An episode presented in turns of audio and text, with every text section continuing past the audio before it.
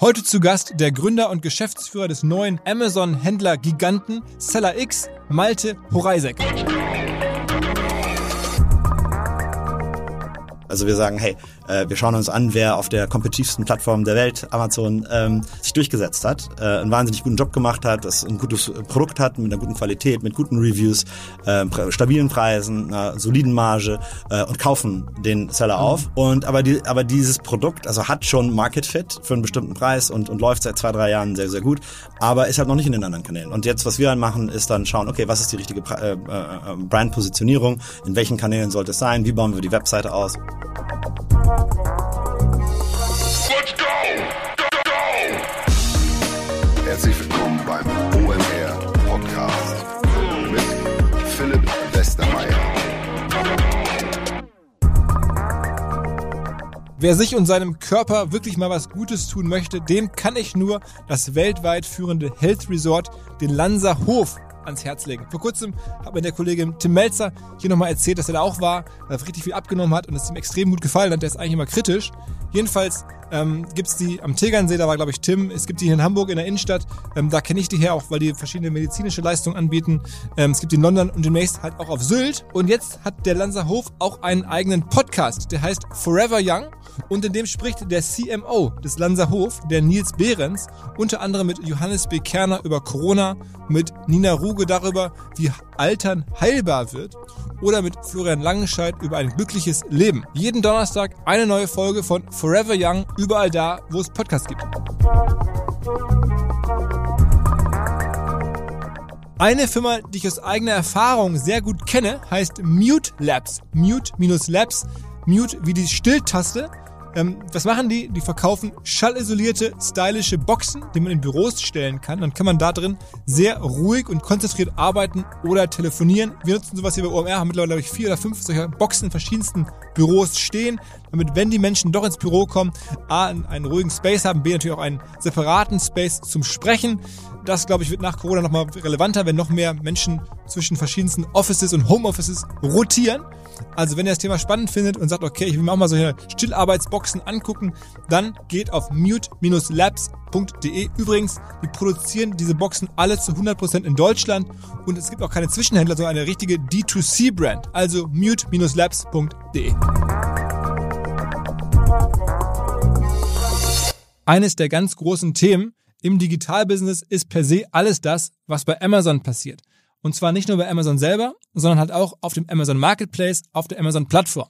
Und da ist es seit einigen Monaten so, dass neue Firmen sehr viel Geld einsammeln, um damit dann unabhängige Amazon-Händler aufkaufen zu können und unter einem Dach zusammenzuführen. Vor kurzem im Podcast hat mir der Peter Schaljewski von der Berlin Brands Group schon mal erzählt, wie er das macht. Und jetzt gleich halt der Malte, der hat unter dem Label Seller X, so ein bisschen wie SpaceX, selber jetzt verschiedenste Firmen zusammengekauft. Er möchte da neue D2C-Brands aufbauen. Ich war bei dem ganzen Modell am Anfang ein bisschen skeptisch, ob das wirklich gelingen kann, so viele verschiedene Firmen zusammenzubringen und trotzdem irgendwie gemeinschaftlich da Effekte zu erzielen, eine neue äh, Marke aufzubauen. Aber der Malte hat erklärt, was er da vorhat. Und der Malte ist als kleiner Fun-Fact jemand, der wirklich Sachen möglich macht. Er hat es auch geschafft, als Absolvent einer Berufsakademie am Ende den Harvard MBA zu machen. Das ist gar nicht so einfach. Er musste offensichtlich auch das Feld Berufsakademie bei der Harvard-Bewerbung damals selber angehen angeben. Fand ich eine ganz witzige Geschichte. Äh, mittlerweile ist das viele Jahre her und er hat einige andere Sachen in der Zwischenzeit gemacht, unter anderem auch mitgeholfen, das Zalando von Brasilien aufzubauen. Darüber ist er jetzt in diesen Bereich Seller X und Amazon Händler reingerutscht. Auf geht's direkt ins Gespräch mit Malte Horeisek von Seller X. Herzlich willkommen, Malte Horeisek von Seller X. Vielen Dank, freut mich sehr hier zu sein. Moin, also ähm, erzähl mal, du bist sozusagen jetzt Seller X-mäßig unterwegs, ihr ähm, versucht diesen ähm, Amazon-Markt sozusagen aufzurollen, also der, der Amazon-Verkäufer. Bevor wir da einsteigen, mal ganz kurz, ähm, wo kommst du her? Ich erzähl mal so ein bisschen Background. Ja, gerne. Ähm, also mein, mein Background über die letzten zehn Jahre ist sehr äh, E-Commerce getrieben. Ähm, ich habe am Anfang meiner Karriere habe ich bei habe ich bei Siemens gestartet, war da sieben Jahre, ähm, hab, bin dann äh, zu, zu Harvard, habe ein MBA in Harvard gemacht, wo ich das auch. Das muss man aber klar machen. Das hast du mir gerade im Vorgespräch erzählt. Das ist wirklich abgefahren geil. Von der Berufsakademie nach Harvard. Das habe ich noch nie gehört. Das ist mega geil. Also, ja, man muss einfach probieren. Ja, richtig gut, oder? Hab dort auch meinen Co-Founder kennengelernt, äh, den, den Philipp. Ähm, und äh, ja, nach Harvard 2010 bin ich dann runter nach Brasilien, um Dafici zu gründen. Äh, Dafici ist heute das Zalando Zalando äh, von äh, Lateinamerika, auch wirklich äh, Marktführer im, im Fashion- und Lifestyle-Bereich.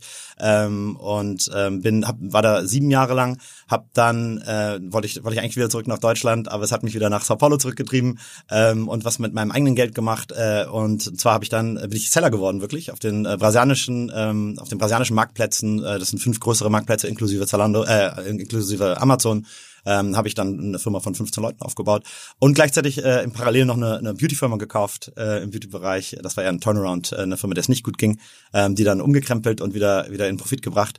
Und äh, ja, das waren meine letzten zehn Jahre und dann äh, Corona-bedingt ähm, gesagt, ja, jetzt, jetzt, jetzt reicht's nach zehn Jahren Brasilien. Ich wollte immer wieder zurück nach Deutschland, wieder näher bei der Familie zu sein. Und äh, ja, habe mich dann mit Philipp zusammengeschlossen.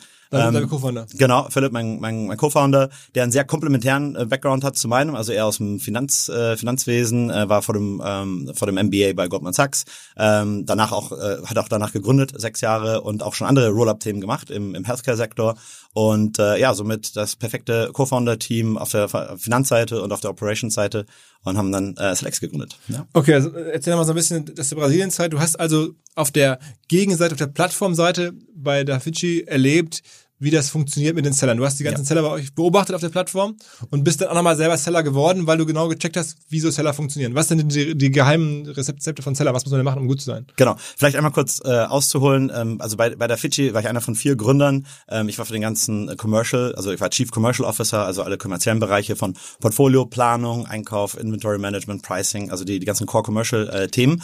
Und da, was man natürlich auch planen muss, ist einmal unsere die Produkte, die wir resellen, äh, also Marken, die wir einkaufen und verkaufen, Private Labels, die wir gelauncht haben, die circa 20 Prozent vom Umsatz ausmachen, und dann Marketplace, den wir auch gelauncht haben. Also wir selber wurden zum Marketplace, wir haben Hunderttausende von von Sellern auf der Plattform gehabt. Und dann mussten wir natürlich aus dem Plattformgedanken uns überlegen, okay, welchen Seller werden wir in unserem Katalog nach oben stellen? Was sind die Account Health Metriken, dass der nicht äh, zu viele Verspätungen hat, gute Produktqualitäten hat, keine Stockouts hat. Das heißt, äh, auf der einen Seite von als, als Plattform gelernt, äh, was was hier natürlich wichtig ist, und dann äh, die Opportunity auch ergriffen, äh, selber Seller zu sein, um es dann auf den anderen auf den anderen Plattformen mit meinem eigenen Geld in einer kleineren Firma ähm, äh, das selber selber durchzusetzen. Und Was, was waren denn deine Produkte? Ähm, das war Fashion, also hauptsächlich T-Shirts, ähm, äh, Möbel generell und äh, Decoration-Artikel. Ja, Okay. Genau. Bewusst ausgewählt, weil das die besten Themen waren damals? Ja, genau. Also ähm, ja, Fashion, T-Shirts gerade und bedruck, bedruckbare äh, T-Shirts und, äh, und und Sweatshirts sind natürlich sehr sehr interessant, weil du mit ähm, bestimmten Standardfarben und dann den Prints äh, eine sehr große Anzahl von verschiedenen Produkten machen kannst, die du aber on Demand printen kannst. Also das ist sehr interessant, weil du dadurch dein Working Capital optimierst. Du musst eigentlich nur die Standardgrößen und die Standardfarben haben und kannst dann bis also Tausende von von von Designs drauf drücken. Also du hast eine große Visibilität im äh, im Katalog, im Produktkatalog, aber musst nicht unbedingt das ganze Working Capital äh, in-house haben. Also Deswegen kein- ist kein Inventory in Genau, genau. Insofern ist das ja sehr interessant. Und äh, ja, der, der Möbel, Möbel- und Decoration-Sektor äh, ist auch sehr interessant, gerade in Brasilien, weil dort sehr viele Fabriken äh, vor Ort sind. Das heißt, die Supply Chain ist äh, hier ausschlaggebend, dass du die richtigen Produkte hast und auch Working Capital optimiert arbeiten kannst. Genau. Und äh, sag mal, kurz um das einmal abzuschließen, Dafici ist jetzt ja kein kleines Ding. Also ist ja mittlerweile auch börsennotiert, glaube ich, ne? Ja, genau. Ist äh, in der Global Fashion Group, äh, ist, äh, ist äh, börsennotiert, äh, macht über eine Milliarde Dollar Umsatz, ist profitabel, sind 3.500 Leute. Warum bist du da Also- rausgegangen? Ich meine, das ist, klingt doch auch einer Story, die man auch noch weiterschreiben kann. Ja, genau. Also ich bin, ich mag gerne den den Anfang von einer von einer von einem Unternehmen. Also ich bin, würde ich sagen, Bilder. Ja, ähm, ich liebe ich liebe es Unternehmen zu aufzubauen, Prozesse aufzubauen, Teams aufzubauen und zu trainieren. Und äh, ja, nach sieben Jahren ist es eher so ein Management. Da geht es um hier ein Prozentpunkt, da ein Prozentpunkt. Ähm, und äh, ja, das war das war das das war das eine und das zweite ist, ähm, ich wollte unbedingt wieder nach nach nach Europa. Hat mich dann wieder noch einmal zurück nach nach Brasilien äh, verschlagen. Aber ähm, ja, das war mir auch wichtig. Einfach Location first war für mich jetzt ein wichtiger Punkt und deswegen bin ich auch wieder in Berlin. Ja. Und, und du und, und, und der andere Philipp sozusagen, dein, dein Partner, ihr habt euch ja äh, man, man kann ja mehrere Roll-up-Sachen machen. Also wir haben gerade darüber gesprochen, man kann im Healthcare-Bereich, aber man, ich habe einen anderen Freund, der macht irgendwie Tierkliniken. Also Roll-up heißt ja man konsolidiert Märkte am Ende. Und da habt ihr euch jetzt alles Mögliche angeschaut, was man so konsolidieren könnte. Und Amazon ist wirklich das Spannendste, sagst du. Ja, 100 Prozent. Ähm, warum ist Amazon FBA hier so spannend? Ähm, also auf der einen Seite ähm, Fulfillment bei Amazon ist ja FBA. Das heißt, das komplexeste vom E-Commerce wird dir eigentlich abgenommen. Ne? Das heißt, äh, die komplette Operation, Picking, Packing, Transport, Returns, Customer Service, ähm, das wird ja alles von von Amazon gestemmt. Und deswegen ist es natürlich auch relativ einfach, ähm, Amazon Seller zu, zu konsolidieren. Im Prinzip übernimmt man natürlich den, den Amazon-Account mit den ganzen Listings, das Inventory, was aber bei äh, hauptsächlich bei, bei Amazon liegt oder vielleicht noch bei einem äh, Third-Party-Logistics-Provider, also in einem, in einem Buffer-Warehouse, äh, weil du nicht alles zu Amazon äh, direkt äh, anliefern kannst durch die ganzen Restriktionen, die es jetzt auch gerade durch Corona gibt. Ähm, dann natürlich äh, die, die Supplier-Relationships und äh, teilweise die Mitarbeiter, falls sie, falls sie welche haben. Und äh, du musst jetzt also nicht irgendwie äh, für jeden Seller ein riesigen Fulfillment, riesiges Fulfillment Center mit konsolidieren, was natürlich viel, viel schwieriger wäre. Ja. Was heißt, bei der Firmengründung war es dann so, ihr habt mehr oder weniger ähm, eine GmbH gegründet und habt sofort versucht, Geld erstmal aufzunehmen, weil ja. ihr habt ja kein operatives Geschäft am Anfang selber gehabt, sondern ihr habt dann gesagt, okay, wir brauchen jetzt Cash, um halt dann loskaufen zu können. Richtig, genau. Also das Modell ist eigentlich relativ relativ einfach äh, zusammengefasst. Äh, also was wir was wir brauchen ist natürlich einmal eins das Kapital, um die Firmen zu kaufen. Äh, Nummer zwei und äh, müssen wir die die richtigen Firmen identifizieren ähm, und schauen, schauen natürlich schauen, was, was, welche Firmen welches Verbesserungspotenzial haben oder auch gewisse Red Flags, wo wir Firmen nicht kaufen sollen. Also die richtigen Firmen identifizieren und zu kaufen und das leitet äh, Philipp auch, den, den Investmentbereich und dann, äh, sobald sie gekauft werden, äh, das dann der dritte äh, Teil sind dann die Operations, dass wir natürlich dann die Firmen wachsen lassen, ähm, Synergieeffekte heben und äh, unsere Vision ist es wirklich, äh, Global Direct Consumer Brands äh, zu, zu bauen ähm, über, über die Zeit. Ja. Wie viel Kapital habt ihr mittlerweile so äh, sozusagen euch zusammen organisiert? Über 130 Millionen haben wir geraced. Und das war am Anfang VC-Geld, ne? Also ich genau. glaube, Cherry war dabei. Ja. Ähm, Cherry, äh, Felix Capital, ähm, Village Global, das ist ein Silicon Valley äh, Fund und äh, unsere unsere Fremdkapital-Facility ist von Triple Point.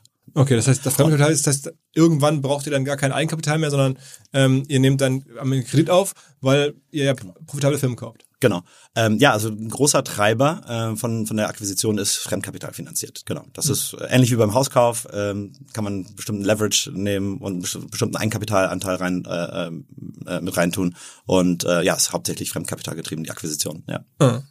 Und in Deutschland gibt es irgendwie so 500.000 Amazon-Händler, glaube ich, habe ich mal hier auch gelernt im Podcast.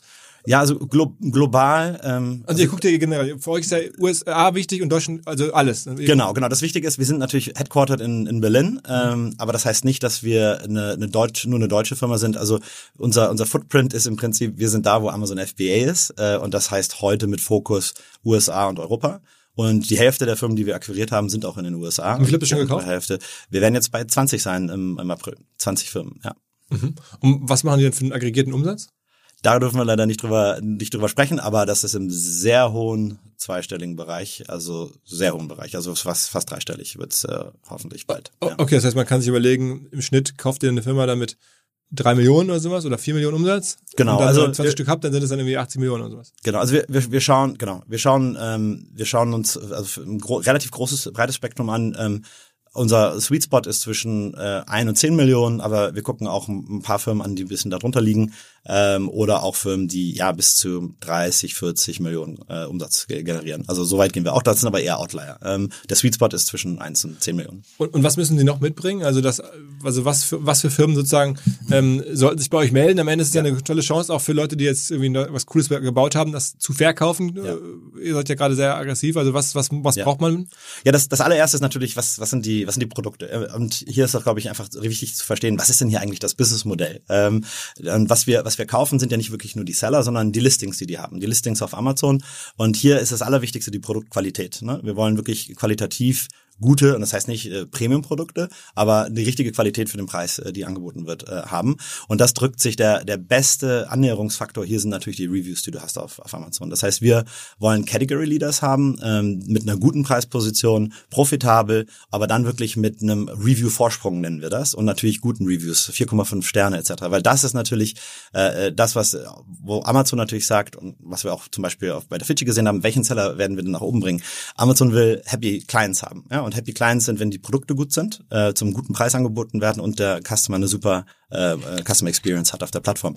Ähm, wir kaufen die besten Produkte, das sind die Category Leaders, die 5000, 10.000, 10.000, 4,5 Sterne äh, Reviews zum Beispiel haben. Das heißt, da sind wir schon mal sicher. Das zweite ist äh, die besten Preise. Natürlich äh, ist Amazon sowieso eine der kompetitivsten äh, Plattformen äh, weltweit. Das heißt, die Preise sind schon kompetitiv und äh, die lassen wir auch dort.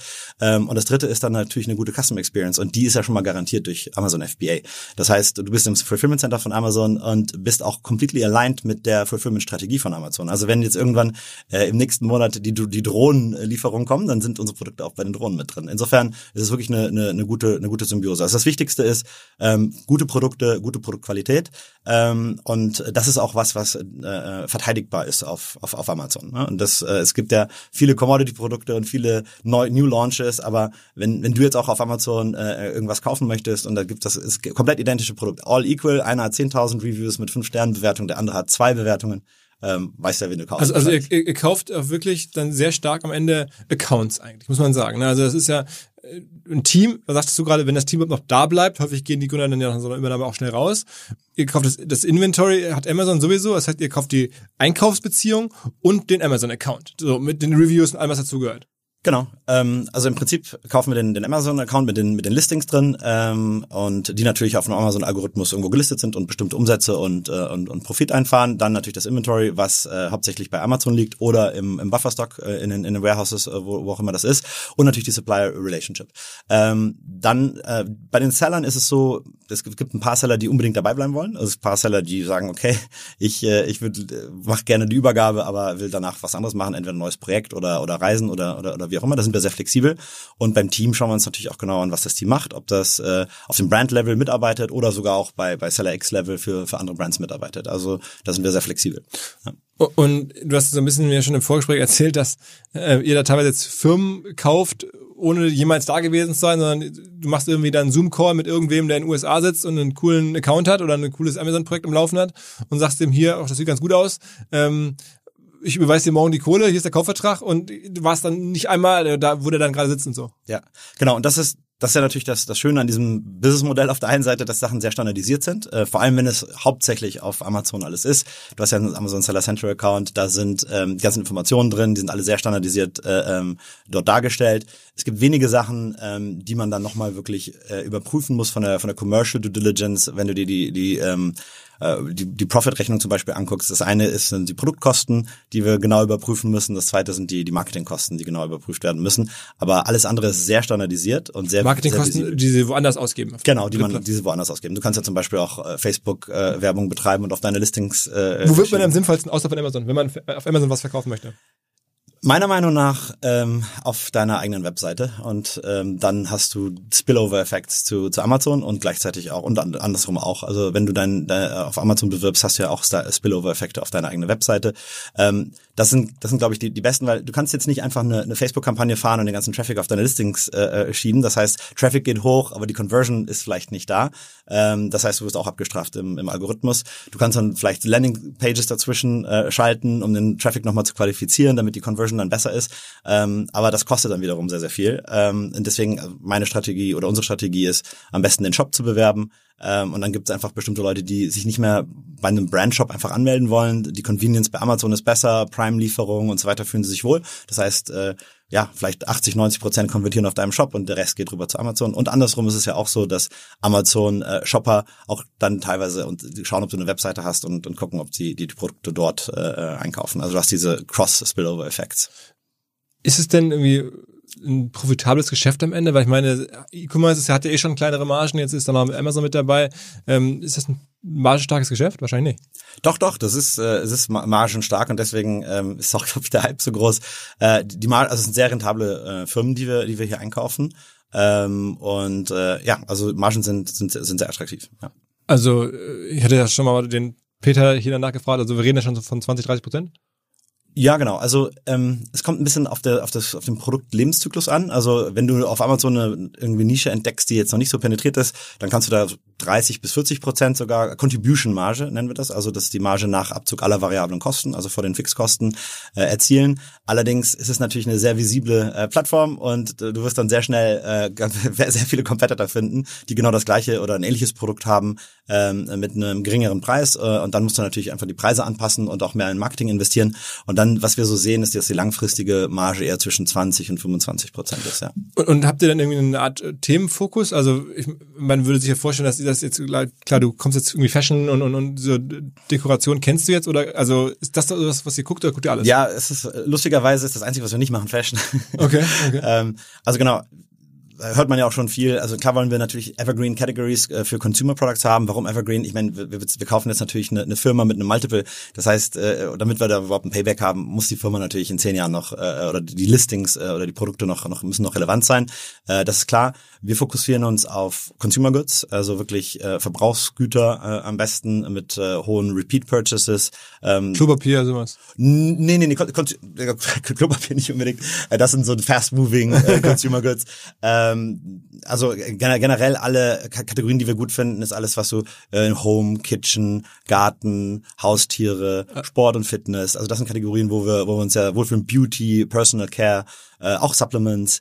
Ähm, das sind alles Kategorien, die wir, die wir gut finden. Also alles, wo, wo wir natürlich auch, wo du eine Review-Advantage auch aufbauen kannst. Warum ist zum Beispiel Fashion nicht so interessant? Ah. Ähm, okay, das ist jetzt vielleicht der, der rote äh, äh, Mini-Rock ist jetzt in diesem Sommer angesagt, äh, sammelt 50 Reviews, dann im Winter ist er nicht mehr angesagt, im nächsten Sommer auch vielleicht wieder nicht. Das heißt, es ist schwierig in Fashion wirklich diesen, diesen Review-Vorsprung mhm, aufzubauen. Mhm. Und alles, was äh, ähm, ja potenziell diesen Review-Vorsprung auch ähm, kaputt machen kann durch schlechte Bewertungen, da sind wir auch vorsichtig. Also sehr technische Produkte oder sehr komplizierte Produkte oder Effektprodukte, wo du sagst, äh, ja, ich habe jetzt eine Vogelscheuche, die habe ich mir jetzt gekauft und jetzt äh, kommt die Taube wieder und setzt dich daneben, dann bist du unzufrieden und gibst eine Ein-Sterne-Bewertung. Ähm, da sind wir auch ein bisschen vorsichtiger mit solchen Produkten, ähm, ja, wo die, wo die generellen Sternebewertungen nicht, nicht äh, immer ganz äh, ja, vorhersehbar sind. Vorhersehbar sind. Sag mal, der, der, der, der Global Leader in dem Segment ist, ist, ist schon Trasi, oder? Ja, das ist der Pionier, also die das was, na, Pionier, es gab auch schon ein paar, die es vorher gemacht haben. One-on-One Commerce zum Beispiel hat es auch gemacht. Aber äh, Thrasio ist äh, ja auf jeden Fall der, der es am längsten macht. Und die sind jetzt schon ein paar Milliarden wert wahrscheinlich, ne? Ja, denke schon. Also die, was, was, wir, was, wir, was ich gesehen habe, die letzte Runde ist äh, ähm, ja ein paar Milliarden. Mhm. Und was für ein Umsatz machen die, weißt du das? Weißt du, ist es Podleg? Äh, ist so, sagen wir mal so, die haben, glaube ich, für die letzte Runde haben sie es noch gesagt, wo die ungefähr sind. Ähm, aber äh, sie, es gibt jetzt weniger Meldungen. Das heißt auch, äh, dass sie vorsichtiger sein müssen, weil ja wahrscheinlich irgendwas bald passiert. aber hat man dann da, wenn man jetzt überlegt, die werden ja irgendwann ein IPO machen wollen, nehme ich mal an. Äh, wahrscheinlich, ähm, ja. Äh, kriegt man dann da so E-Commerce Multiples, also das zwei, drei, vielleicht sogar vierfach oder kriegt man noch mehr? Ähm, also Beispiel Trasio. Ich meine, du willst ja. mir bei dir jetzt nicht sagen, ja, aber ja. So, was, was ist da erwartet für die Kategorie? Ist, ist, ist schwer zu sagen, aber ähm, wüsste, wüsste ich jetzt nicht genau, was, was da die, was die Multiples sind, aber sind auf jeden Fall attraktiv. Also das ist äh, garantiert im, im, im, im zweistelligen aber, Bereich. Aber jetzt äh, im zweistelligen Bereich meinst du? Die, die Multiples, die EBITDA-Multiples. Ah, EBITDA, ich, ich dachte jetzt gerade Umsatz. Ach so, ähm, ja, nee, die sind muss, muss, ja, kommt aufs Margenprofil an, aufs Großprofil, das müsste, muss man, muss man sich anschauen. Okay, okay aber ich meine, man kann ich hab, ja sagen, ich habe die Zahlen von Thrice nicht, ich weiß nicht genau, was. Aber äh, generell ist ja sozusagen ne, so E-Commerce-Firmen meistens aktuell, glaube ich, so dreimal Umsatz oder sowas ist, glaube ich, nicht, äh, also bei den Börsennotierten zumindest, ne? Ja. Sieht man das so? Ja, ich denke, dass es möglich ist, ja. Ähm, und deswegen hätte mich interessiert, ob die da jetzt auch sozusagen als klassische, wie so ein Zalando oder wie so ein äh, Global Fashion Group äh, getradet werden, sozusagen, oder ob das jetzt nochmal andere Mechaniken sozusagen dahinter gesehen werden von Investoren. Werden wir sehen. Äh, äh, äh. Wie viel, wie viel ähm, weitere Spieler gibt es denn da aktuell nach deiner Erzählung? Es gibt ja jetzt euch, ich, ihr habt ja. jetzt auch aufgrund des großen Fundings, glaube ich, auch eine, eine, eine, eine, eine super Position. Dann gibt's die Berlin Brands Kollegen, dann gibt's äh, Thrasio sozusagen aus den USA kommt. Wie viel würdest du, wie groß schätzt ist der Markt? Also es gibt viele, die es versuchen. Wir hören auch immer wieder ähm, irgendwie neue Namen, die wir, die wir gar, uns gar nicht mehr so richtig anschauen. Ähm, und wir gucken auch nicht so sehr nach links oder rechts, sondern eher nach nach vorne. Also wir, wir schauen eher, äh, wie, wie können wir Thrasio einholen. Ähm, der Markt ist einfach wahnsinnig groß und ähm, da es gibt Platz für für viele Thrasios. Ist es so? Ja, das ist auf jeden Fall so. Ähm, hab's auch in einem, hast du ja in einem, in einem, in einem anderen Podcast schon gehört. Ähm, insgesamt gibt es circa, ist mal schwierig das einzuschätzen, aber vielleicht zwei Millionen aktive Seller ähm, auf auf dem Amazon äh, Marktplatz ungefähr. Ähm, die Zahlen variieren und äh, davon schätzen wir, dass äh, circa 20.000 interessante Targets werden sein können global. Mhm. Ja. Mhm. Okay, krass. Was meinst du, wie viele muss man am Ende haben? Also wann ist man sozusagen fertig? Was, was kann man schaffen? Ähm, das kommt, kommt ganz aufs, äh, ja, aufs Profil an, äh, auf, auf die Vision, äh, auf die Strategie. Also wie gesagt, wir sind sehr breit ein, äh, aufgestellt. Ähm, gibt wenige Kategorien, die wir, die wir uns nicht anschauen. Ähm, das, das Gute an, also es gibt im Prinzip, sagen wir mal, 15 Departments, also aller Garten, Home, Beauty etc., was wir so die, die Departments nennen. Ähm, und ja, wenn man äh, in 15 Departments dann äh, 150 äh, Firmen kauft, dann hat man auch schon mal 10 in jedem. Also das heißt, es ist diversifiziert, aber gleichzeitig haben wir auch die Relevanz, um wirklich die, die Synergien äh, heben zu können. Ähm, insofern, äh, ja, es gibt ein paar Player, die sich, glaube ich, eher auf bestimmte Kategorien fokussieren, aber ähm, ja, also das, das Also 150 Firmen kann man am Ende dann zusammengekauft haben. ja, auf jeden Fall. Und auch mehr. Vodafone hat mich gebeten, auf eine Partnerschaft hinzuweisen, die sie mit Samsung haben und von der man profitieren kann, insbesondere wenn man Geschäftskunde ist. Es geht um das Samsung Galaxy S21 in der Enterprise Edition und bekommt das nämlich für nur einen Euro in Kombination mit einem Vodafone-Tarif, und zwar dem Vodafone Red Business Prime Tarif. Also noch mehr mobile Freiheiten. Über den Tarif hat man dann schon eine 360 Grad Europa Flat, ähm, zusätzliche Leistungen wie 10 Gigabyte, extra Datenvolumen ohne Zusatzkosten. All das, wenn man Bock hat auf die Kombination. Alle Infos dazu unter vodafone.de slash S21 und dann EE, wahrscheinlich wie Enterprise Edition, also vodafone.de slash S21 EE. Schaut mal rein in den Tarif und in das Handy. Und äh, weil du gerade sagtest, irgendwie Synergien, wo liegen die? Also ihr habt jetzt ein Team von, von 70, 80 Leuten in Berlin, die sozusagen dann versuchen, äh, Optimierung rauszuholen aus den dann gekauften Accounts. Ja. Ähm, äh, das sozusagen so operativ besseres Marketing zu machen. Genau. Was, was kann man noch so machen? Also es gibt vier Haupthebel. Ähm, das erste sind operative Effizienzen. Das nennen wir einfach, äh, ja, dass wir versuchen, äh, alles besser zu machen, was heute gemacht wird. Das fängt äh, an bei Bedarfsplanung, Supplyplanung und Inventory Management. Äh, ist ein sehr großer Punkt. Ähm, die meisten oder viele von den Sellern, die wir, die wir sehen, haben Stockouts, äh, circa 20 Prozent, wo einfach ähm, ja keine keine Produkte mehr da sind. Wir reden hier von ähm, ja höheren Lieferzeiten durch die durch eine Supply Chain in Asien. Das heißt, äh, es dauert teilweise zwei drei Monate, bis der Stock ankommt. Also wenn man da nicht richtig plant und äh, auch ins Working Capital investiert, ähm, können halt Stockouts passieren und das ist das allererste, was wir angehen. Ähm, die richtige Planung zu machen und dann auch zu investieren, dass wir das, dass das Working Capital da ist mit einer gesünderen äh, Coverage. Ähm, das zweite ist alles um Content, was natürlich die Conversion hochtreibt, Marketing und, und Preisoptimierung. Ähm, da sehen wir auch äh, 20 bis 30 Prozent äh, Effizienzen, die wir, die wir Wow. häufig heben können.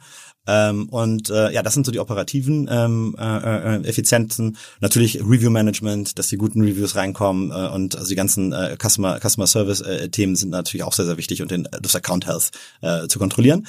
Der zweite große Punkt ist äh, ist Portfolio Expansion, also wirklich neue Produkte zu launchen. Hier ist es hauptsächlich eine Strategie, neue Varianten zu launchen, weil wenn du zum Beispiel ein Produkt kaufst, sagen wir mal, du hast eine schwarze Hundeleine, die 10.000 Reviews hat und äh, hast jetzt aber keine anderen Farben darunter, dann macht es natürlich Sinn, die rote, die grüne, die weiße etc. zu launchen, ähm, weil die unter dem Review-Mantel der Schwarzen sozusagen sind, also neue Varianten, Größen, Farben, äh, äh, andere Materialien etc. Ähm, das ist das eine Strategie oder auch äh, opportunistisch ganz neue Produkte äh, machen wir machen wir auch. Äh, viele häufig haben die Seller schon bestimmte Produkte in der in der Pipeline, die sie eh launchen wollten ähm, und das das ziehen wir dann auch mit denen zusammen weiter durch.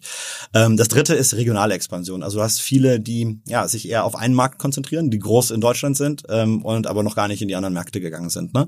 Ähm, das heißt also einmal äh, Pan-EU komplett abzudecken oder aber auch nach in die USA zu gehen. Ist es Und- immer dasselbe auch wieder Review-Profil, das dann da stehen bleibt? Genau. Genau, das Review-Profil, wenn du in Deutschland 5000 Reviews hast, kannst du dann mitnehmen äh, nach Frankreich. Also man hebelt quasi auch Review-Profile. Genau. Und ähm, auch übrigens mittlerweile auch von äh, von Europa nach in, in die USA und von USA nach Europa. Und das ist halt auch ein großer Punkt, da wir natürlich eine starke ähm, Sellerbase in, in den USA auch haben, äh, haben wir können wir in beide in beide Richtungen agieren. Auf der einen Seite ist natürlich äh, interessant von Europa nach in die USA hast du einen Hebel von äh, potentially four times äh, Revenue, also viermal größer ist der Markt dort. Ähm, das ist natürlich auf der einen Seite super, auf der anderen Seite Gibt es da viele Händler in in Europa, die sozusagen in den USA wettbewerbsfähig wären? ja, ähm, es gibt es gibt ein paar, ähm, also viele, viele, viele, vielleicht ist, ist übertrieben, dadurch, dass der Markt natürlich so viel größer ist, ist halt- sind auch viele, viel mehr Reviews auf den Listings. Aber es gibt viele Nischen, wo wir das sehen und äh, da fokussieren wir uns als allererstes natürlich drauf, Europa, äh, USA zu launchen, weil du dann halt äh, das Potenzial hast, da viermal zu wachsen. Okay, das heißt irgendwelche Sachen, die Amerikaner noch nicht gesehen haben, wo dann durch Zufall irgendwer in Deutschland schon Hundeleien oder whatever so gemacht hat. Genau, das sind eher eher nischige Produkte. Das sind jetzt nicht die die Wasserflaschen oder Hundeleien, sondern äh, eher spezifische Produkte. Ja. Okay, okay, okay. Ja, genau, also das ist die, der Regional Expansion und dann das Wichtigste, ähm, äh, vor allem das langfristigste ist dann äh, wirklich die die äh, Verkaufskanäle äh, auszuweiten. Das heißt natürlich außerhalb von von Amazon die Marktplätze und die eigene Webseite, ähm, weil wir im Endeffekt natürlich Direct Consumer Brands bauen wollen und man baut äh, sehr schwierig wirklich eine Marke auf einem Marktplatz auf. Ne? Du hast einfach nur deine Produktdetailseite und äh, ne, was was du halt machen musst, um, um eine Marke wirklich äh, zu bauen, ähm, ist einmal die richtige äh, Preis-Value-Positionierung zu haben, aber dann natürlich einfach Content zu schaffen äh, und mit deinen, mit deinen, äh, so eine Brand-Story, aber wirklich äh, usable Content und um Engagement mit deinen, mit deinen Markenfans äh, zu betreiben. Und das ist auf der Webseite möglich, über Social Media etc. Also das ist der, der längerfristige Plan. Ähm, und äh, ja, es gibt auch, wenn wir jetzt uns Seller anschauen, äh, Seller in den verschiedensten Stadien. Also es gibt reine FBA-Seller, ähm, es gibt äh, Seller, die vielleicht sogar auch äh, schon auf Ebay sind oder ihre eigene Webseite haben ähm, und, äh, und teilweise auch schon offline verkaufen. Und äh, die schauen wir uns alle an, sind alle, alle willkommen, weil wir sagen, hey, da wollen wir eh hin, in Direct-to-Consumer, Omnichannel äh, Approach. Und ähm, es muss jetzt nicht nur der, der reine ähm, Amazon FBA-Seller sein. Das heißt, eines Tages macht ihr auch Läden auf, möglicherweise. Selber Läden wahrscheinlich eher nicht, aber ähm, je nachdem, was du für Produkte hast, ob du dann in Drogeriemärkten oder Supermärkten oder äh, irgendwelchen anderen Ketten in Baumärkten sein kannst, ähm, das, das kann sehr interessant sein. Das heißt, ihr würdet dann äh, Sellern auch helfen, Amazon sozusagen zu verbreitern und äh, die dann auch irgendwie bei DM oder irgendwie Baumärkte mit reinzubringen oder was? Zum Beispiel, ja. Mhm. Äh, würde es eigentlich Sinn machen, jetzt hören wahrscheinlich auch viele Leute zu, die gerade denken, scheiße, ich hätte auch gerne irgendwie ein Amazon-Projekt äh, oder Shop mit irgendwie ein paar hunderttausend Reviews schon, ähm, aber hab's noch nicht und dann also kann ich es dem Malte noch nicht verkaufen. Aber wenn man jetzt anfängt in Deutschland, also äh, siehst du eine Chance, dass jetzt jemand, der hier zuhört, sagt, okay, ich ziehe jetzt sowas hoch, hab eine Nische, probiere ich jetzt mal und in, in anderthalb Jahren rufe ich bei dir an und, oder, oder rufst du bei dem an? Ist, ist das noch realistisch oder, oder muss, ist, ist die Welle schon durch? Ähm, ja, es gibt noch, es gibt noch bestimmte Nischen, wo, wo das, wo das machbar ist. Ähm, aber die großen Goldgräber-Pionierzeiten von vor fünf Jahren äh, sind vorbei. Also man muss sich das ja auch so vorstellen ähm, wenn du vor, sagen wir mal, ja, vor sieben Jahren die Hundeleine gelistet hast auf Amazon, warst du da eine von fünf vielleicht, äh, übertrieben, aber das heißt, der, ganze, das ganze Suchvolumen für Hundeleine ist auf dein Produkt gekommen, dann hast du natürlich, bist du natürlich komplett durch die Decke gegangen. Heute, wenn du jetzt die nächste Hundeleine ähm, launchen möchtest, hast du halt Tausende von Hundeleinen dort, die schon Zehntausende von Reviews haben. Ähm, das heißt, es ist viel schwieriger, äh, wirklich das, das Produkt nach oben zu bekommen im, im, im Katalog. Deswegen ist es halt sehr, sehr wichtig, die richtige Nische zu finden. Das heißt, Hundeleine ist vielleicht das Falsche, aber wenn du ein sehr spezifisches Produkt hast, ähm, in, einer, in einer kleineren Nische, wo der Wettbewerb noch, noch relativ gering ist, dann ist das auf jeden Fall möglich. Und dann geht's, wie gesagt, ich würde immer äh, dann, dann schauen, nicht einfach das, ähm, ja, so ein Commodity-Produkt zu nehmen, sondern eins, was wirklich ein bisschen äh, unique ist, ein bisschen differentiated ist von, von, von den anderen, dann kann man einen guten Angle finden. Kommen da nicht neue Produkte ständig raus? Also ich, ich habe mal bei, bei Google überrascht festgestellt, dass jedes Jahr ähm, entstehen neue Suchworte. Also ja. man denkt irgendwie, das wird jedes Jahr das gleiche gesucht, aber ich glaube, fast die Hälfte des Suchvolumens ist komplett neu. Klar, wegen Nachrichtenthemen auch, aber ja. auch einfach, weil die Welt sich ändert und ist es bei Amazon nicht auch so, dass irgendwie es kommen Autos in neuen Modellen raus oder es kommen jetzt gut Masken ist jetzt irgendwie sehr wahrscheinlich temporär, aber ähm, ist da ständig neue Sachen, die man machen kann? Ja, 100 Prozent. Ähm, und dafür ist Amazon natürlich auch eine super Testplattform, ne? weil ähm, du kannst sehr viele neue Produkte testen. Ich meine, die, es ist natürlich auf der einen Seite ist es ein Business, was natürlich sehr ja, äh, Wareneinsatzintensiv ist, dadurch, dass du halt eine Asien Supply Chain hast und hast äh, Minimum Order Quantities, also eine min, min, min, äh, minimale Einkaufsmengen, die du, die du platzieren musst. Ähm, aber, aber theoretisch hast du dann siehst du sehr schnell den Erfolg des Produkts oder auch nicht und kannst also auch sehr viel, sehr viel Testing anmachen. Es ist eine, eine sehr innovative, äh, sehr innovatives Portfolio und es kommen immer wieder, wieder neue Produkte raus. Ja, das auf jeden Fall. Wie eng bist denn du an, an Amazon dran? Also ich meine, geht man manchmal nachts ins Bett und denkt sich, fuck, wenn jetzt bei Amazon irgendwelche Updates kommen oder wenn da irgendwer entscheidet, dass jetzt zum Beispiel Reviews doch nicht mehr so wichtig sind oder so, oder wenn irgendwelche Leute kommen und im großen Stil Reviews faken, also all das, wofür jetzt ja. Geld gerade Geld bezahlt, man ist ja schon auch ein Stück weit logischerweise von Amazon abhängig, wenn man so stark in deren Plattform unterwegs ist. Klar. Ähm, wir haben natürlich sehr viel Visibilität. Durch unsere Akquisition sind wir einer der größten Seller in, in Deutschland ähm, und ja, haben dann natürlich äh, sind im sind im Diskurs mit den verschiedensten äh, Partys dort. Äh, das das ganz klar. Und was wir natürlich auch testen, dadurch, dass wir jetzt schon über über, äh, über 20 Firmen haben, ist, äh, dass wir sehr viele Datenpunkte haben und auch wissen, wie der, wie der, Alg wie der Algorithmus funktioniert. Der Algorithmus äh, wird ja auch mal angepasst ähm, und äh, ja, da haben wir sehr viele Datenpunkte und das schauen wir uns natürlich ganz genau an. Aber am Ende ist man schon noch ein bisschen in Jeff Bezos Hand sozusagen. Ja klar, es gibt eine, also bevor wir natürlich auch Select gestartet haben, ähm, haben wir natürlich gesagt, okay, wir müssen mit der mit der Amazon-Abhängigkeit natürlich äh, äh, zufrieden sein oder oder damit damit okay sein und ähm, ich glaube aber, dass, dass wir eigentlich in einem Ökosystem Amazon äh, sehr große Synergien haben. Ne? Also genau wie ich das am Anfang äh, besprochen habe, was, was will Amazon? Will Happy Clients? Das sind gute Produkte, gute Preise ähm, mit einer guten Experience. Ähm, das, das können wir alles liefern. Und das Wichtige ähm, von, von der, von der Plattformperspektive, wie ich das auch bei, bei, bei der Feature immer gesehen habe, ist das Wichtige, die, die Selection, also je größer dein Portfolio ist, desto besser wird ja deine, deine Conversion fürs Marketing, für den Traffic, den du einkaufst. Das heißt, du hast da riesige Effizienzen. Dadurch kannst du wieder mehr ausgeben, mehr Leute auf die Plattform holen und dann kannst du dein Portfolio wieder ausweiten. Das ist, das ist so der, der, der wichtigste äh, Treiber eigentlich ähm, von, von, von jeder E-Commerce-Seite. Natürlich, was das nochmal sehr beschleunigt, ist überhaupt das Marktplatzthema. Ne? Du kannst ja plötzlich äh, viel mehr Selection anbieten, ohne dass du selber einkaufen musst, aus der Amazon-Perspektive. Mhm. Deswegen ist Marktplatz ja so interessant. Wenn du jetzt aber von, sagen wir mal, äh, von 1000 Hundeleien auf 10.000 Hundeleisen gehst, okay, super, da hast du wirklich einen, einen, einen guten Treiber. Aber wenn du jetzt von einer Million auf eine Million und 1000 Hundeleien gehst, dann hast du halt wirklich einen abnehmenden Grenznutzen von dem Portfolio. Und das jetzt wirklich ein bisschen wieder zu konzentrieren und wirklich gute Brands äh, äh, mit guter Qualität äh, rauszukristallisieren, findet auch Amazon gut. Mhm. Bist du selber Amazon-Shareholder? Ähm, lustigerweise nee. Nein. nein, nein. Und du sagst, das ist noch mehr Klumpenrisiko dann. ja, genau. Ich glaube, habe schon ganz gutes Exposure mit. Äh, ja, genau. Also, aber, aber, du bist doch nicht irgendwie, irgendwie short bei Amazon oder sowas. Ja, ja, nee, aber lustigerweise bin ich auch nicht in sehr vielen Aktien generell investiert. Ähm, okay. Ich ja, habe eher, eher Private Investments in Startups und so weiter. Okay. Wie ist denn das, ähm, was ist denn die nächstgrößte Plattform nach Amazon? Also wenn man jetzt sagt, okay, man geht jetzt irgendwo anders hin, dann haben wir gerade Baumärkte, ist klar, ist aber wahrscheinlich ziemlich viel down the way. Ja. Was ist denn so, das, guckt man sich eBay dann schon an oder? Klar, genau. Äh, was ich, Etsy oder, oder was ist so? Ja, also in, in den USA ähm, ist es im Prinzip eBay, Walmart ähm, und Target. Dann hast du... Deren digitale Plattform. Digitale Plattform, ja. Also das heißt, Marketplace auch, ist, wo man auch... Genau, also das heißt, Walmart hat auch einen relevanten digitalen Markt. Ja, genau. Das sind, das sind die drei, das sind die mhm. drei, genau. Und dann gibt's natürlich so Category-specific Ones, also ne, für, für eine bestimmte Kategorie ähm, gibt's gibt's größere äh, also zum Beispiel ja ein Zalando in, in, in Europa für, für Fashion ist es mhm. relevant, was jetzt nicht unsere Kategorie ist, aber du mhm. hast dann so, so, so Specialist äh, Stores.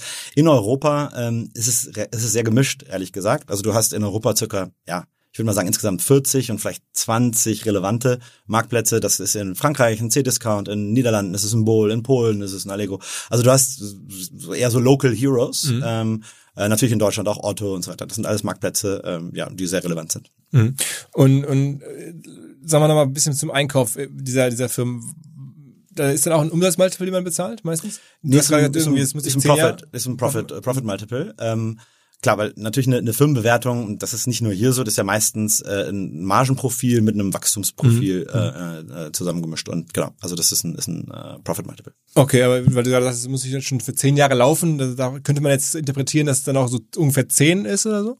Nee, 10, 10 ist, äh, ist sehr aggressiv, genau. Also wenn, wenn wir, was wir schon beobachten, ist, dass die Multiples auch äh, anziehen. Ne? Also man hat Weil einfach Wettbewerb da ist. Genau, durch den Wettbewerb natürlich. Also das eine ist natürlich die, die Bewertung der Firma, das zweite ist natürlich in, in dem Wettbewerb ist natürlich ein Beat-Prozess, äh, mhm. was, wo dann halt noch kompetitive Dynamik entsteht. Ähm, was wir, was wir gesehen haben generell ist, dass die, dass die Multiples äh, zuerst in Europa sehr niedrig waren, weil einfach das Businessmodell noch nicht wirklich hier war. Äh, was wir gesehen haben, ist, dass die Multiples sich sehr schnell an das äh, amerikanische Niveau angepasst haben. Und da sind sie jetzt aber eigentlich plateaued, würde ich so sagen. Also dass sie jetzt auf dem gleichen Stand geblieben sind, ja. Mhm, mh. Okay. Ähm, wie viele, wie viele von den Firmen, die ihr gekauft habt, wie viele Mitarbeiter sind auch da geblieben? Also so 20, 30 Stück oder so? Ja, insgesamt, ähm, ist, vielleicht auch ganz kurz hier zum, zum Seller. Es, es sind sehr verschiedene Arten von Seller, die wir, die wir auch mittlerweile äh, schon gekauft haben. Es ist wirklich äh, teilweise der Kunststudent mit zwei Virtual Assistants. Es ist das, das, das, okay. ja, das Rentnerpaar, äh, ja, ähm, die das zusammen alles, inklusive Fulfillment sogar, das, die machen nicht nur Fulfillment bei FBA, äh, bei, bei Amazon, sondern auch selber für den Shop. Pack auch selber in der Garage. Ja, für den, für den eigenen Shop und wenn es dann auch zu viel Umsatz ist, dann wird auch mal die Seite ausgeschaltet, weil die nicht so keine Lust mehr haben. Ähm, dann haben wir äh, äh, unsere, unsere größte Akquisition oder eine der größten war äh, AZ Delivery zum Beispiel mit 28 Mitarbeitern, äh, die doch das komplette Fulfillment Center haben. Was verkaufen in, die? In, in Deggendorf. Die verkaufen so Do-it-yourself äh, Artikel für Mikroelektronik. Also wenn du zum Beispiel für Smart Home deine eigene Alarmanlage bauen äh, möchtest, äh, okay. so für Bastler äh, in, der, in der Mikroelektronik. Okay. Super interessantes äh, Business, auch mit den ganzen Anleitungen, wie, ne, wie man wie man bestimmte Sachen äh, für für so Bastler äh, zusammenbaut. Ähm, super super interessantes das Business. Und da haben wir die 28 Leute äh, mit, komplett mit übernommen ähm, und integriert bei, bei, bei SellerX. Äh, ein anderer, ähm, das ist unser Frauen-Powerhouse, die zu, vier, äh, zu sechst äh, den, den Seller, den, den Seller äh, stemmen. Der Seller ist gegangen, aber die, die vier äh, weiblichen Mitarbeiter haben wir komplett übernommen und äh, rocken da die, äh, die, die, die Home-Kategorie für uns. Also es ist, ist super, super interessant und vielfältig, ja. Also insgesamt sind es 40 von den, von den Sellern, die wir mitgenommen haben. Und, und wie scoutet ihr? Also wie, wie findet man da diese Hidden Champions? Also das ist ja die Frage, die du wahrscheinlich jetzt nicht genau verraten willst, weil ja alle da gucken gerade. Ja. Aber wie macht man das? Es gibt mehrere Kanäle. Ähm, also im Prinzip gibt's äh, natürlich unsere unsere Webseite, ähm, wo wir Inbounds bekommen. Das ist ja das Formular, was man ausfüllen Das heißt, kann. wenn man jetzt auch hier zuhört und sagt, Mensch, okay, der Kollege ist ja sympathisch und ich will mal einfach mal doch mal reden, dann kann er sich bei euch einfach auf der Webseite melden. Genau, selects.de äh, oder .com äh, ist auch in vers verschiedenen Sprachen. Ähm, Noch gerne Intro, im Zweifel. Ne? genau. Und äh, ja, dann wird das Formular ausgefüllt und dann äh, meldet sich unser Investmentteam äh, direkt dort. Und wir sind auch, also Philipp und ich sind auch sehr nah am Business. Also das heißt, wir sind in den Calls auch mit drin und wenn in Sellern, das ist nicht, dass man da äh, von irgend, nur von irgendeinem Analysten äh, abgefrühstückt wird, wie es bei anderen großen teilweise so ist, sondern äh, ja, wir sind bei den ganzen Entscheidungen mit dabei und äh, haben auch die, die Seller-Gespräche dann auch selbst. Ähm, dann das zweite ist natürlich Outbound, äh, wo wir äh, die Seller, die Seller angehen. Ähm, wir haben unseren eigenen äh, Crawler sozusagen, der die ganzen Amazon-Seiten durch, durchforstet und äh, sortiert, welche, welche die besten äh, Seller in den verschiedenen Märkten sind und machen dann natürlich den Outreach. Wir machen nicht einen sehr aggressiven Outreach, sondern äh, wollen ja ein bisschen de dezenter, dezenter bleiben. Es gibt äh, andere, die sehr, sehr aggressiv Sofort quasi schon mal den ersten, ersten Ja. Check irgendwie mailen. So. Ja, genau. Und äh, das andere ist natürlich noch ein, ein Broker-Kanal. Also es gibt also wirklich auch Broker, ähm, die ähm, ja diesen Erstkontakt sozusagen, sozusagen machen. Ähm, was, was natürlich sehr, sehr wichtig ist. Also Broker heißt, es gibt dann so Firmenverkäufer mehr oder weniger. Firmenverkäufer, der, der meldet sich bei dir. Und wa- was so der Unterschied natürlich ist, ist beim Broker, ähm, dass er natürlich den Seller schon darauf vorbereitet hat, also die ganze Education, wie funktioniert so ein Verkaufsprozess, was ist wichtig, was sind die Daten, die du, die du dir zusammensuchen musst, etc. Das, die sind natürlich schon weiter, da geht es eher nur noch um den Verkaufspreis.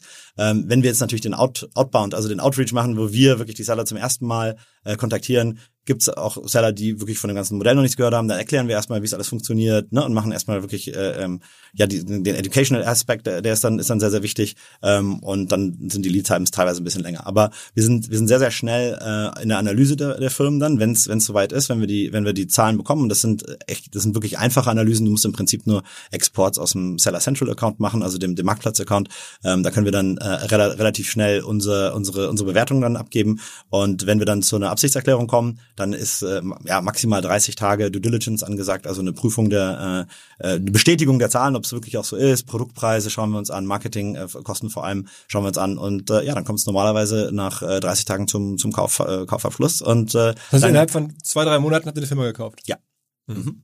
ja te teilweise noch schneller. Das, die schnellste Firma hat zwölf Tage gedauert. Ja.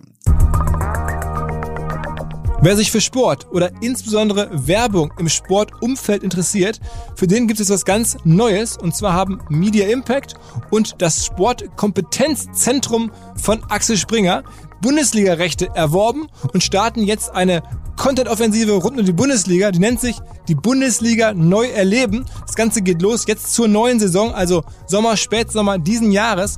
Und ist alles gekennzeichnet durch vor allen Dingen Schnelligkeit. Die ersten Paid Highlight Clips gibt's schon 10 Minuten nach Abpfiff eines Spiels. Dann extrem kompakt, zum Beispiel eine neue Bundesliga-Show, schon 40 Minuten nach Abpfiff. Extrem meinungsstark und auch wahrscheinlich ein bisschen konfrontativ. Marcel Reif, Mehmet Scholl, also Menschen mit starken Meinungen. Das Ganze wird überall zu sehen sein. Dank Digital Out of Home findet dieses Bundesliga neu erleben Angebot auf 15.000 Screens statt, also sowohl Fitnessstudios, Tankstellen, Hotels. Wer Bock hat, mit seiner Marke bei dieser Offensive dabei zu sein, der kann sich informieren unter mediaimpact.de. Alle Infos auch hier in den Show Notes. Schreibt mir eine Mail oder googelt einfach Media Impact Portfolio Bundesliga. Da stehen dann alle Informationen. Als Mehrwert für die Hörer, wenn jetzt hier irgendwie jemand dabei ist, der selber Bock hat, irgendwie für euch zu scouten, das könnte man auch machen, dass man sagt, okay, ich kenne mich mega gut aus in irgendwelchen Bereichen und wenn ich da jetzt jemanden habe und den überrede, selber zu verkaufen, dann kann, würdet ihr auch Le Leuten Margen zahlen, so Finders Fees oder sowas, dafür, Ja, dass ihr euch das verkaufen? machen wir, haben wir auch ein Programm und äh, das machen auch die Seller, die schon an uns verkauft haben, auch sehr aktiv. Da bildet sich eine, eine richtige Community, ja. Das heißt, ach so, das heißt, einer, der schon bei euch ist, der empfiehlt dann weitere Buddies und sagt, im Moment Genau. kommt doch auch hier zu Seller X. Ja, häufig, ähm, häufig sind, sind Seller in den verschiedensten WhatsApp-Gruppen, äh, um sich gegen, gegenseitig auch Mhm. zu helfen. Und äh, ja, das sind super Plattformen und wenn die eine, eine gute Experience mit uns haben, einmal im Verkaufsprozess, dass der gut gelaufen ist und vor allem dann auch das Wichtigste eigentlich für, für den Seller ist auch, was passiert danach. Äh, also wird äh, geht's wirklich weiter mit dem Wachstum und werden die Synergien wirklich gehoben, weil ein Teil des Kaufpreises natürlich der Earnout. Also du willst schon noch, äh, also Earnout ist, das heißt, du bekommst einen Prozentsatz von äh, von dem zusätzlichen, was dann nachher erwirtschaftet wird in den nächsten zwölf Monaten. Ähm, und Also das da- heißt, ihr macht meistens ein Jahr oder sowas? Genau. Meistens ist äh, der Standard ist ein, ein Jahr. Das kommt ganz drauf an. Äh, Das ist ja in anderen Bereichen anders. Wenn man jetzt irgendwie eine Werbeagentur verkauft, ist glaube ich irgendwie fünf Jahre oder sowas, aber ja, ja. Es ist, ist flexibel, wenn es bestimmte Gründe für für einen längeren Earnout gibt, kann man kann man Mhm. darüber sprechen natürlich. Ähm, äh, zum Beispiel, wenn du sagst, du hast ein Rieseninvestment gemacht in verschiedene Produktlaunches, was erst später irgendwie kommt, dann kann man kann man schauen, ob äh, ob das vielleicht erst, äh, dass man da die, die Phase ein bisschen verlängert. Also da sind wir da sind wir flexibel und ich meine auch gen generell ist, ist unser Approach, äh, des- weswegen auch Seller X. Ähm, ist nicht wegen SpaceX nur, sondern wofür, soll das X stehen, ist die Seller Experience. Also wir wollen wirklich eine gute Seller Experience haben. Es ist äh, das erste Mal, dass ein Seller eine Firma verkauft. Das ist ein super spannender Moment. Ja, das ist äh, fast so spannend wie äh, der der Spark, der losgetreten wurde am Anfang, als wir zum ersten Mal auf Amazon gelistet haben. Aber jetzt kommt halt der der ähm, deserved Exit, also der der, der wohlverdiente äh, Exit. Ähm, aber das ist jetzt nicht, was man jeden Tag macht. Das heißt, äh, da, da wollen wir wirklich einen sehr tailored Approach machen. Wir hören der, dem Seller sehr genau zu, was er will. Ist das jemand, ähm, der aus dem Hobby, äh, zum Beispiel eine Yoga-Lehrerin, die jetzt Yogamatten verkauft und super passionate about the product ist und gerne noch dabei sein möchte, dann machen wir natürlich gerne was, eine langfristige Kooperation. Es kann aber auch jemand sein, der ganz opportunistisch ein Produkt ge, äh, gelauncht hat, was er eigentlich gar nicht toll findet und sich damit nicht identifiziert und eigentlich so schnell wie möglich raus will. Für alles finden wir eine, finden wir eine Lösung, äh, wo wir Mitarbeiter mitnehmen oder auch nicht, äh, andere Vertriebskanäle mitnehmen oder auch nicht. Also da sind wir, sind wir sehr flexibel und würde auch sagen, das ist einer der äh, unserer Herausstellungsmerkmale, ähm, dass wir da die, die flexiblen äh, Lösungen finden für, für die Deals. Wie viel Geld müsst ihr noch aufnehmen so in den nächsten Jahren? Also kommt noch einiges rein, also ein Darlehen an, an wahrscheinlich vor allen Dingen? Ja, genau. Also das Fundraising würde ich so sehen als, Dauerhaft. als ja dauerhaft. Das ist eine Begleitung für die Akquisitionen, die wir machen. Und ähm, ja, solange wir die die richtigen Firmen kaufen und auch die richtigen Resultate bringen, was Wachstum äh, und Profitabilität angeht, äh, dann geht's mit dem Fundraising weiter. Ja. Wäre wär doch eigentlich auch optimal, sowas irgendwie in die Börse zu bringen eines Tages. Das ist auf jeden Fall eine eine Möglichkeit. Ähm, Börse ist immer immer interessant, weil es ja gar kein kein richtiger Exit ist. Es ist jetzt nicht ein Verkauf an, an ein anderes Unternehmen, sondern ne, es wird einfach äh, die Anteile werden in, äh, einfach öffentlich äh, öffentlich gehandelt. Und du kannst Ähm, ständig- Kapitalerhöhung machen oder Genau, sowas. als Kapitalerhöhung und dann kann natürlich auch deine, deine Anteile können auch zur Währung werden äh, für, ja. für große Akquisitionen etc. Insofern ist das generell ein, ein interessanter Weg, ja. Mhm. Und äh, kommen da jetzt diese ganzen Spec-Leute und sprechen euch schon an? Ja, Spec ist ja eine gro ein großer, großer Trend überall auf der Welt. Ähm, gibt's gibt's äh, Leute, die interessiert sind, aber äh, ich denke jetzt nicht, dass das äh, Für euch dass das, das das richtige Instrument ist äh, für, für uns hin, zu diesem Zeitpunkt. Okay, also eher irgendwann klassisch der normale IPO eines Tages. Zum Beispiel, ja. Okay.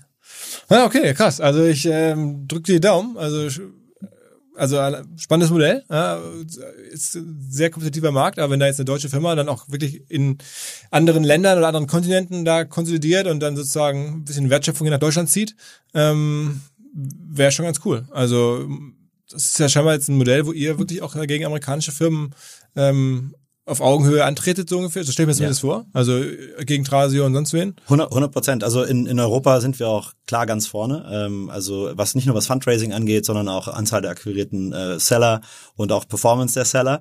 Ähm, also da, da sind wir ganz klar der Leader in, in, in Europa von den äh, von den neuen Aggregators, würde ich sagen. Ähm, und ja, können ganz nicht nur nicht nur mithalten, sondern äh, ja, also wir äh, es ist ja, der, der amerikanische Wettbewerb ist natürlich äh, auf der einen Seite sehr groß, auf der anderen Seite ähm, haben wir für ein, ein wichtiger Punkt, glaube ich, für die Amerikaner ist, dass wir die europäischen Spezialisten natürlich auch sind und für die ist eine Europa-Expansion super interessant und für die europäischen Seller ist es natürlich sehr interessant, ähm, in, in, in den USA äh, zu listen, weil da dann nochmal das Wachstumspotenzial äh, exorbitant höher ist, also mit einem äh, 400-prozentigen äh, Potenzial. Und da wirklich die Präsenz auf, auf beiden Kontinenten zu haben, ähm, das ist super, super wichtig und da standardisierte Prozesse für zu haben, ein Team, was das für dich macht und du es nicht selber machen musst, was, wo es mit Steuernummern losgeht und mit Zertifikaten und so weiter und so fort.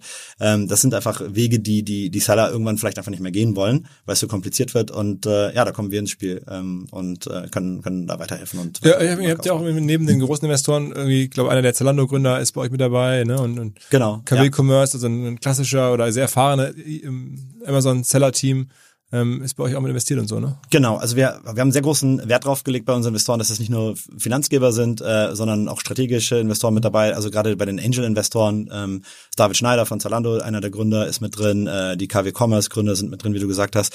Auch äh, Ex-CEOs für, für bestimmte Länder von, von Amazon sind dabei. Ähm, also da sind wir, da sind wir sehr gut aufgestellt und ähm, neulich ist jetzt auch noch 83 North dazu gekommen als äh, ein weiterer VC. Ähm, und äh, ja, wir sind sehr, wir sind sehr zufrieden ähm, mit mit mit der ganzen mit der Investorengruppe. Ähm, auch was die VCs angeht, Cherry ist natürlich einer eines der, der, der bekanntesten und äh, auch founder-friendly ähm, VCs in, in Berlin, mit denen wir super super zufrieden sind und eine super Zusammenarbeit haben. Also da sind wir sind wir gut aufgestellt. Ähm, aber im, im Endeffekt muss man sich natürlich auch die die Kompetenz reinholen äh, zu in, in, in die Firma und was uns glaube ich ähm, auch noch ab, absetzt von äh, von von anderen ist einfach die die, die Kompetenz der Mitarbeiter, die wir, die wir einstellen, also wirklich auch Seniore, auf der einen Seite Amazon-Leute, äh, die wirklich FBA Europa geleitet haben, etc. 360-Programm, das ist das interne Amazon-Programm für, äh, wie man Seller verbessert, etc. Also von der von Amazon-Seite die Leute drin haben. Gleichzeitig aber natürlich, ähm, was noch viel wichtiger ist, die die für für viele Seller gearbeitet haben, also die Seller-Seite kennen um, ne, und die ganzen Optimierungen äh, aus der aus der Seller-Perspektive äh, äh, kennen. Also die die sind wir haben wir auf auf höchstem Niveau mit drin und ähm, ja bin sehr stolz auf auf das Team, was wir bis jetzt aufbauen konnten. Hast du ja schon mal gesagt, dass ihr das nächste Procter Gamble bauen wollen, ne? Ja, genau. Ähm, ja, ein digitales Procter Gamble. Im Prinzip, ähm, was wir was wir damit meinen, äh, Procter Gamble verstehen vielleicht äh, verschiedene Leute verschiedene Sachen. Ähm, was wir halt machen wollen, ist wirklich digitale äh, Global Direct to Consumer Brands aufzubauen. Ähm, Procter Gamble ähm, ist ist auf der einen Seite natürlich ein gutes Beispiel, ähm, weil sie auf der einen Seite auch Marken kaufen, weiterentwickeln und in die ganzen Vertriebskanäle äh, bringen. Das ist ja hauptsächlich das Shelf Space, die Regale in, im, im Offline. Ähm, wir machen es ja ein bisschen, ein bisschen andersrum. Auch wenn du, wenn du dir den Ansatz von einer Direct-to-Consumer-Brand ähm, den klassischen Ansatz der, der ersten Welle, ein Bobby Parker oder so ansiehst, hast du gesagt, okay, ich habe hier ein Produkt oder fünf Produkte oder zehn Produkte, also ein kleines Portfolio, was irgendwie viel besser ist als der, als der Markt und einen besseren Preis hat, okay, baust eine sehr schöne Marke drumherum, eine eigene Webseite und raise dann irgendwie äh, natürlich Geld von, von irgendwelchen VCs und ähm, gibst das viel oder das meiste davon in Customer Acquisition aus und hast dann nicht mehr den Customer Lifetime Value, weil du ein sehr limitiertes Pro äh, äh, Produktportfolio hast. Und dann äh, gab es damals immer die die, äh, äh, ähm, äh, die Limitierung, dass du diese Produkte noch nicht mal auf den Marktplätzen listen durftest, weil hey, dann ist ja dein, dein Unique-Produkt äh, jetzt auf irgendeinem einem, einem Marktplatz. Und äh, was wir eigentlich machen ist, äh, und dann hast du also dadurch nie die Skaleneffekte, äh, ne, also die Größe bekommen, um die, um wirklich profitabel werden zu können. Und dann wurden Shops aufgemacht, um, ne, und, und also Bobby Parker zum Beispiel hat ja dann äh, offline ist, ist, ist groß geworden, weil ja diese Customer Acquisition nicht, nicht so funktioniert hat auf der rein auf der Webseite.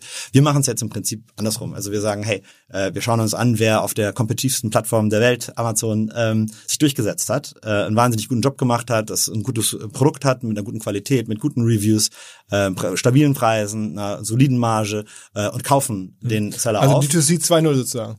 Genau, und andersrum sozusagen. Das heißt, dann haben wir nämlich schon mal die Reverse Scale. D2C, ja. Genau, Reverse, Reverse D2C.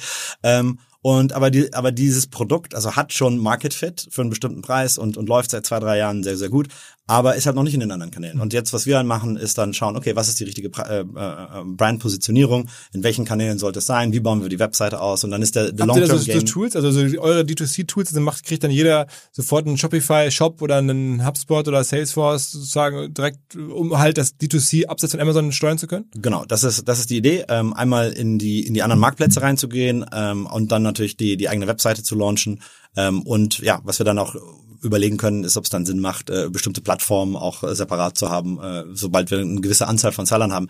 Das, das Interessante daran ist natürlich, durch die Akquisition von mehr Sellern hast du genau diesen Portfolio-Effekt, dass die Selection größer wird und somit kannst du äh, natürlich viel mehr äh, ähm, Traffic auf deine auf deine eigene Webseite äh, bekommen, weil die Conversion ho äh, hochgeht, je mehr je mehr je mehr das Selection du hast. Also wenn du jetzt wirklich eine Sonnenbrille anbietest oder 1000, kannst du natürlich ganz andere Werbung äh, äh, schalten und das sind die anderen Effekte, die wir dann die Skaleneffekte. Habt ihr schon so eine, so eine, so eine Kategorie Website ausgegründet oder ist das schon passiert oder nicht? Noch nicht, nee. Aber das, das kommt. Und demnächst gibt's dann irgendwann eure erste eigene Brand, eure erste so Kategorie Hub Seite Ähm, die ist dann, kommt dann demnächst irgendwann mal. Genau, das ist die Idee. Mhm. Okay, okay, okay. Also wir werden es verfolgen. Ja. Ähm, äh, klingt jetzt, wenn man es so äh, normal erklärt bekommt, muss ich sagen, nochmal überzeugender, als wenn man das von außen sieht. Dann denkt man sich, okay, wow, was versuchen die denn da? Ist, äh, aber jetzt guckt man erst noch die Amazon-Abhängigkeit und so, aber okay. Bin gespannt. Also ist auf jeden Fall auch viel Execution, viel Management gefragt, aber das, Ja. das könnte ja.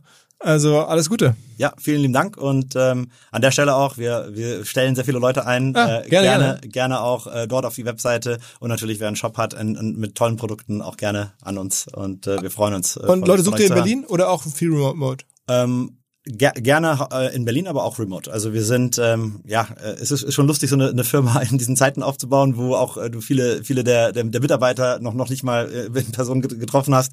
Äh, freuen uns natürlich darauf, dass es dann irgendwann losgeht und äh, die, die das Office äh, wieder äh, ja zum normalen Office wird. Aber wir, wir wollen auch eine Firma sein, die ähm, ja sehr flexibel ähm, aufgestellt ist und Homeoffice und flexible Arbeitsplätze in, in der Zukunft äh, sind sind auf jeden Fall gewünscht. Und wir sind in, in Berlin, in Köln, in London, in äh, Miami und äh, da sind wir eh schon mit mit äh, mit. Äh, Okay, Miami Office hätte ich auch Bock. ja, ich überlege auch noch.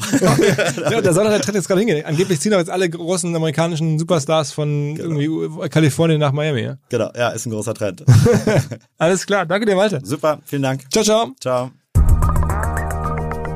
Zum Schluss kommt ein Hinweis entweder auf ein OMR-Angebot häufig oder auf ein Angebot von genau der Hamburg Media School, unserem langjährigen Kooperationspartner.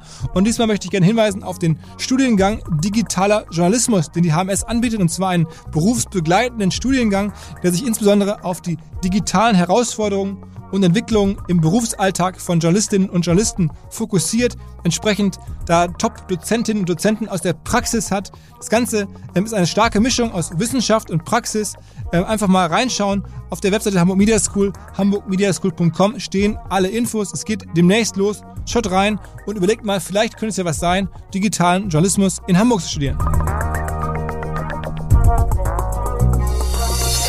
Dieser Podcast wird produziert von Podstars bei OMR.